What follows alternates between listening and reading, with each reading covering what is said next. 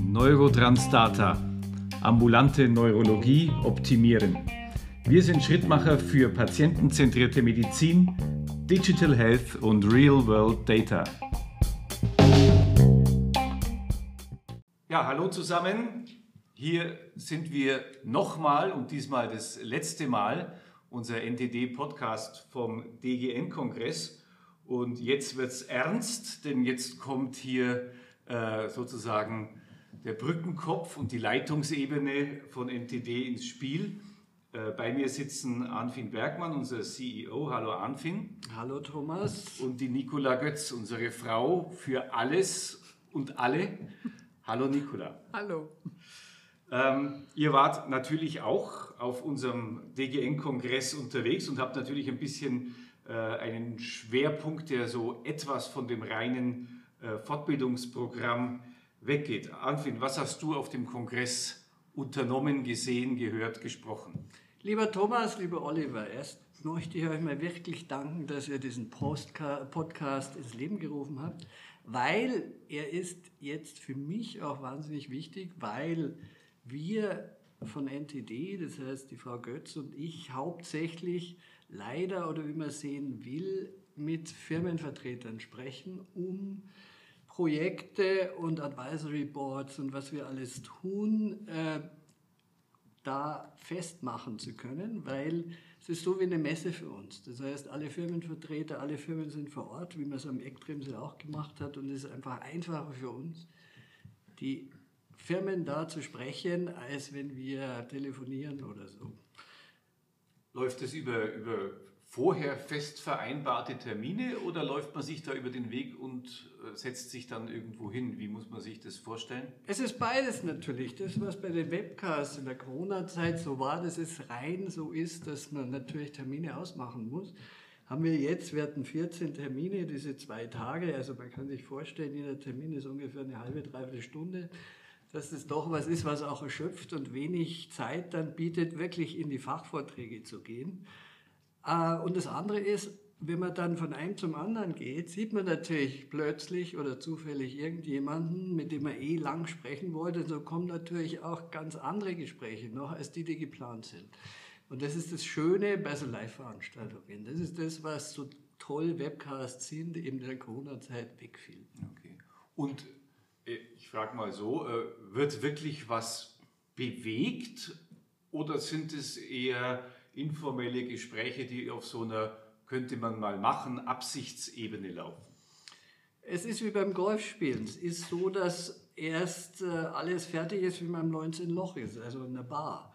Es sind alte oder Partner, die wir kennen, äh, so seit Jahren, wo Verträge laufen, wo man einfach nur das erneuert und sich wieder zeigt. Aber wir haben auch sehr viele neue Partner, die uns nicht kennen äh, die sehen, dass die Neurotranstata, wir sind ja ein Netzwerk von niedergelassenen Neurologen und nicht Kliniken und nicht Universitätsambulanzen, dass wir doch irrsinnig viel Power haben, um Fragestellungen gerade in Real World, aber auch Studien ab Phase 2 und 3 mitmachen zu können.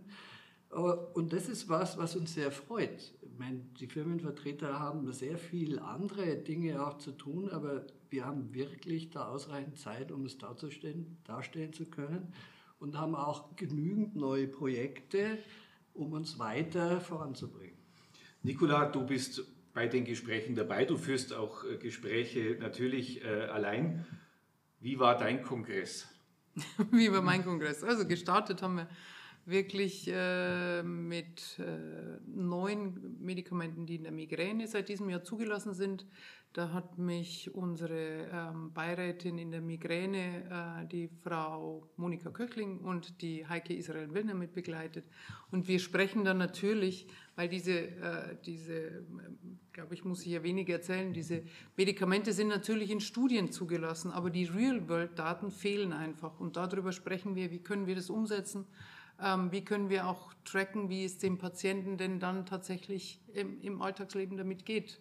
Und das ist auch interessant für die Firmen, was äh, für uns natürlich auch ein, ein, ein Riesenthema jetzt überall ähm, in Zukunft äh, sein wird, ähm, sind die Sachen, die in der Demenz kommen werden.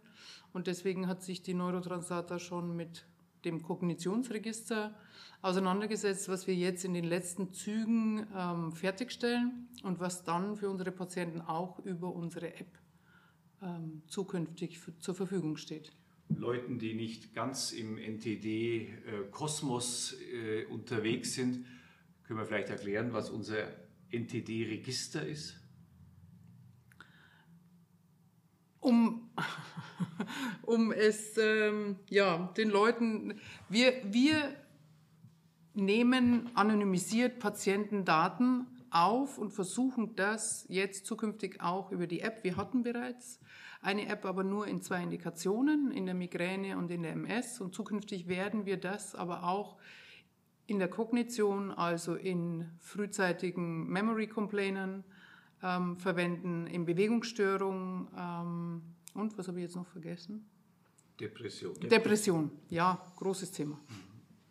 Also um Fallzahlen zu nennen, wir haben äh, 27.000 MS-Patienten, wir haben über 8.000 Migräne-Patienten jetzt in der Datenbank, haben jetzt in der Kognitionsdatenbank, die anfängt, bald eine ansehnliche Zahl unter der Depression auch das heißt, wir haben sehr viel Power dadurch, dass wir reale Patientendaten haben, zum Teil über 10, 15 Jahre, zum Teil natürlich auch ganz frische.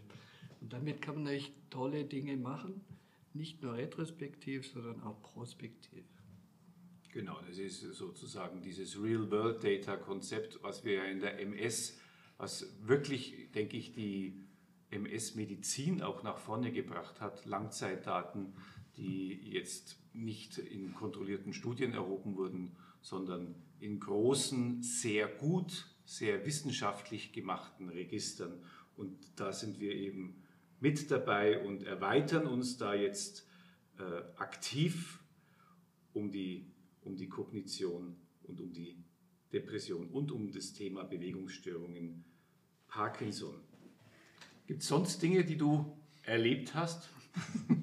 die ich erlebt habe. Also es ist natürlich so, dass vor allem auch in der Kognition, aber auch in anderen Bereichen, es ganz viele Tests, äh, die wir in die App umsetzen wollen oder die wir dem Patienten dann auch an die Hand geben wollen, dass der Patient uns seine Daten einspielt, dass die gar nicht zertifiziert sind oder gar nicht validiert sind. Und das ist für uns natürlich dann auch äh, eine Herausforderung, das umzusetzen ähm, oder ob wir dann selbst die Validierung für solche Tests machen das ist so was, wo, wo ich dann auch mit unserem IT-Team immer ganz eng in Kontakt bin und mit unserem Frank Leib spreche, ähm, was ist IT-technisch wirklich umsetzbar und äh, was so, dass es der Patient anwenden kann und so, dass es für den Arzt auch nicht ähm, mit, wenn er die Daten im Register eingibt, ähm, wirklich im Alltag mitgemacht werden kann. Denn sonst gibt keiner diese Daten ein. Das muss also alles ähm, laufen. Also auch da wird jetzt deutlich, es gibt ein, ein, ein Zusammenspiel von unserer App mit dieser Datenbank, mit diesem Register. Das ist sozusagen unser großes Projekt, das ähm, die vom Patienten erhobenen aktiven oder passiven Daten direkt und auswertbar in dieses Register einfließen und dass wir da dann natürlich ganz differenzierte, hervorragende Auswertungen machen können. Advisory Board war noch ein Stichwort, äh, das für NTD wichtig ist. Genau. Ähm, es ist ja so, dass es äh, vor allem bei neuen Medikamenten oder Medikamenten, die gerade frisch am Markt sind, immer wieder auch Advisory Boards gibt. Und ähm, wir finden es sehr spannend und finden es auch gut, dass wir als niedergelassenes Netzwerk ähm, hier auch gefragt werden und hier auch wirklich äh, involviert werden, weil ähm, wir den Patienten tagtäglich haben und nicht nur die Unikliniken, die, ich sage jetzt mal eher in der Vergangenheit in solchen Advisory Boards waren. Der Patient hat eine Journey und äh, ist beim Niedergelassenen, geht kurz in die Klinik und kommt dann wieder zum Niedergelassenen zurück. Und ähm, ich persönlich kann nur sagen, ich finde sowas ähm, einfach viel mehr am Puls der Zeit. Auch die Patienten in ihrem täglichen, ähm, ähm, in ihrem Alltag oder in ihrer Behandlung das ganze Jahr mitzuverfolgen. Und da ist der Input natürlich im Advisory Board, finde ich jetzt als Nichtarzt, sehr wichtig. Ist natürlich ganz wichtig, um das irgendwie klarzustellen. Das heißt nicht, dass die Universitäten da Nein. unnötig sind, aber sie sind halt für die grundlagenwissenschaftlichen Dinge und alles, was wissenschaftlich da ist, sehr wichtig, aber für die Versorgung selber und wie dann Strukturen implementiert werden können, die dem Patienten helfen mit User X und sowas, sind wir, glaube ich, sehr viel besser geeignet, weil es sind ja auch nicht nur wir, wir sprechen auch mit den MFAs, also medizinischen Fachangestellten, und mit den Patienten auch. Das heißt, das ganze Konzept, wenn man eins macht, muss ja für alle durchgängig sein und vor allem für die Patienten, weil um die geht es ja eigentlich. Und ich glaube, da haben wir einfach mehr Kontakt als äh, universitäre Einrichtungen, wo doch viele Assistenten oft wechseln. Und wir eben eine gewisse Konstant, Konstantheit haben für den Patienten und da auch viel Erfahrung haben. Ich denke, wir dürfen das uns schon ohne ohne ähm, in irgendeiner Form da Grenzen zu überschreiten, dürfen wir uns das schon auf die Fahnen schreiben. Die meisten neurologischen Patienten, die chronisch krank sind oder auch die, die nur kurz krank sind, werden halt in den neurologischen Praxen behandelt.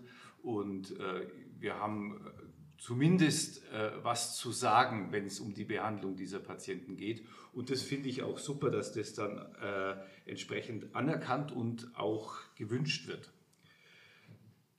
um das kurz klarzustellen. Das, also wir tauschen uns ja zum Beispiel am Kongress, haben wir auch ganz viele Kollegen aus den Universitäten getroffen, mit denen wir auch sprechen, welche Projekte sind machbar. Und ähm, nur ich glaube, es ist gut, einfach die zwei Seiten zu haben, die Klinik und eben den niedergelassenen Bereich. Eine Ergänzung. Anfin, von deiner Seite, also du hattest ja heute eine, eine Posterpräsentation von NTD um was ging es da und wie war das? Tolle Sache. Also ich war wissenschaftlich tätig, es war gestern. Ich war sehr überrascht. Ich dachte, ich muss da vom Poster hinstellen und halt schauen, wer kommt. Und ich komme da rein und es war eine richtige Postersitzung. Es waren vielleicht 20 da. Und äh, man musste da präsentieren, ähm, so zehn Minuten über was, was wir da äh, publiziert haben. Das ist sehr angenehm gewesen. Um was ging es da überhaupt? Es ging um DIGA. Also wir sind ja im Netz, wir treiben ja die Digitalisierung seit Jahren voran. Und eine der Dinge, die zurzeit ja sehr wichtig sind, zumindest wenn man auf der LinkedIn-Szene ist, sind DIGAs. DIGAs in aller Welt, alles, es gibt viele Startups, die machen DIGAs. Und das Problem ist, dass die Ärzte das sehr wenig verordnen. Also die Ärzte ähm, haben Probleme damit. Wir haben heute auch Paargespräche geführt, auch mit Universitätskollegen. Da hat noch keiner irgendeine Dinger verordnet. Nicht, weil sie es nicht wollen oder nicht wissen, was man damit tun soll, sagen, ich habe keine Zeit für sowas. Sie müssen sich sehr viel mehr damit beschäftigen und das können sie derzeit nicht. Also da ist noch viel zu tun. Wir in der NTD haben ähm, inzwischen zwei Projekte, die äh, wichtig sind, um Folgendes zu erreichen. Also wenn die DIGA zugelassen ist, hat der Oliver Fassold vorhin ja schon erzählt, äh, muss man eigentlich eine Wirksamkeit nachweisen. Und eine Wirksamkeit über drei Monate, sechs Monate mit 50, 60 Patienten ist halt ein bisschen wenig. Und das Poster geht darum, dass wir 522 Patienten äh, mit Fatigue nachbeobachtet haben über ein halbes Jahr. Und seit vorgestern gibt es auch die Jahresdaten. Also alle, die da waren bei mir, sind sehr gespannt auf die Jahresdaten. Ich habe sie derzeit noch nicht, sind die Rohdaten noch. Da kommt raus, dass es überhaupt nicht reicht, eine DIGA zu verordnen, sondern man muss in der Praxis ein ganzes System mit MFAs, die sich auch auskennen, bilden, dass wenn der Arzt sagt, das ist eine DIGA, dann wird die verordnet, rezeptiert, dann muss die MFA schauen, wie geht es, was du vorhin auch gesagt hast, wie kriege ich es von der Krankenkasse und dann, selbst wenn man es hat, muss man die Patienten bei der Stange halten mit Recall-Funktionen und sowas. Hast du es jetzt, machst du es, bringt es was oder bringt es nichts? Sonst verlieren wir über die Hälfte der Patienten, bei manchen sogar 70 Prozent der Patienten, bevor der überhaupt angefangen hat.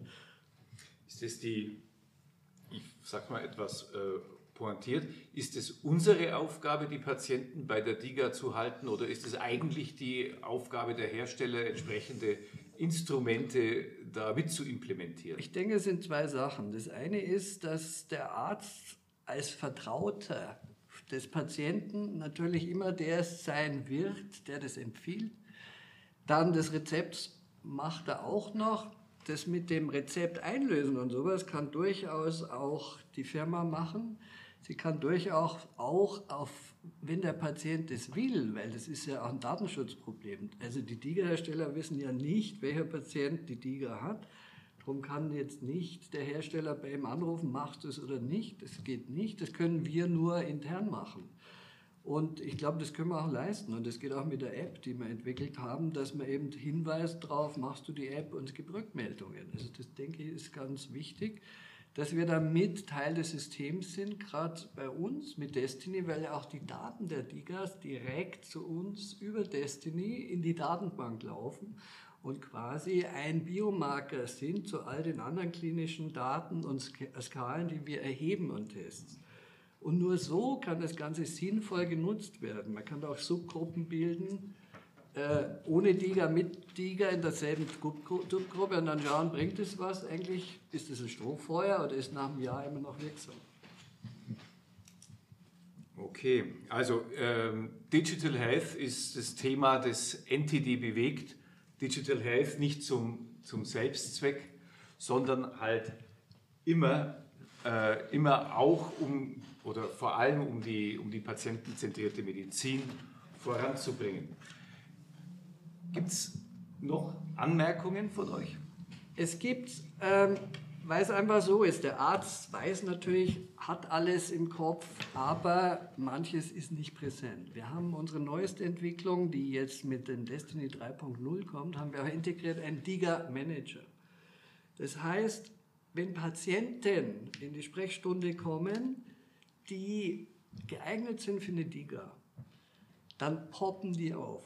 Das heißt, der Arzt wird darauf hingewiesen, das wäre ein Patient, der wäre geeignet für eine DIGA und kriegt dann quasi vom Stammhirn ins Frontalhirn, denk an die DIGA und dann sagt der Arzt, ja, das wäre interessant und dann gibt es noch Dropdowns, wo er genau sehen kann, was die DIGA macht und kann es dann verordnen, weil oft ist es so, dass man im Praxisalltag, das weiß ja jeder von uns, so viel im Kopf hat, dass man jetzt nicht gerade an sowas auch denkt.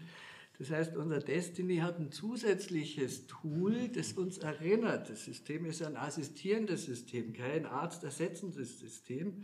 Es hilft dem Arzt einfach alles, was er gerade wissen sollte, durch das System mitzukriegen und dann auch eine Erinnerungsfunktion hat. Und da, glaube ich, können wir noch einiges bewegen. Äh, weil die Dinger sind ja derzeit außerhalb vom Budget. Also es ist kein Budgetproblem. Ich denke, es ist sehr viel mehr ein Überzeugungsproblem und ein Drandenken, dass es sowas gibt für den Patienten. Über wie viel Digas sprechen wir im Moment in unserem Fachgebiet und wie ist da die Entwicklung? Es gibt, glaube ich, inzwischen über 20 in unserem Fachgebiet, würde ich mal sagen, wenn wir äh, so acht Digas, die verordnungsfähig sind, wahrscheinlich sind es mehr. Also das sind die, die ich gerade im Kopf habe. Um was geht es da so? Es geht um Fatigue, es geht um Migräne, ähm, es geht um Coaching, es geht um Depression. Also die ersten waren ja in der Depression, die äh, quasi wie ein psychotherapeutischer Coach für Patienten, die jetzt nicht gerade eine Psychotherapiestelle äh, irgendwo kriegen, das weiß ja jeder, es dauert oft ein halbes Jahr oder ein Jahr, je nachdem, wo man da ist. Und das sind nicht auch die Psychotherapeuten zu ersetzen, sondern so ein Freund in Anführungszeichen oder ein Coach über den Tag äh, zu haben. Ich habe das auch mal drei Monate mit einem gemacht. Ich bin jetzt gerade nicht ein Depressiver. Aber das ist wirklich, als das dann aufgehört hat nach drei Monaten, also ich habe es für die Firma, weil ich es mal sehen wollte, wie sowas ist, es fehlt einem was. Ich meine, inzwischen geht es wieder, aber also ich denke schon, dass es was ist, was interessant sein kann. Und es ist ja nicht jeder in einem guten psychosozialen Setting. Und äh, so eine Nadel, Nadelschnur ist wirklich was, was ich auch selber da schon erlebt habe und was ich glaube, und das war vor vier Jahren, das war eine der ersten, dass das sehr viel mehr auf die Patienten oder auf die Person, die es nutzt, eingeht und sehr individuell. Damals war doch noch für alle gleich. Aber das geht sehr darauf ein, wie der Patient drauf ist und stellt dann ganz andere Fragen, wenn er fröhlicher ist oder nicht. Also wenn dir dein, dein digitaler Coach gefehlt hat, äh, ist, spricht es für die DIGA. Ich hoffe, wir müssen uns um dein psychosoziales Setting keine, keine Sorgen machen in dem, in dem Zusammenhang. Äh, ja, ich danke euch ganz herzlich, dass ihr uns äh, jetzt zum Schluss des Kongresses noch, noch einen Überblick über eure Aktivitäten gegeben habt. Und ja, wir verabschieden uns mit unserem Podcast, mit unserem neuen Podcast hier aus Berlin vom DGN-Kongress und werden das Format natürlich fortsetzen, dann wahrscheinlich nicht mehr mit so viel Live-Gesprächen, sondern eher mit Remote-Interviews. Aber wir haben schon eine ganze Reihe von Themen erarbeitet, die wir da gerne bearbeiten wollen. Ich danke euch beiden, Nicola, Anfin und allen Zuhörern. Bis bald. Ciao. Ciao. Ciao. Danke.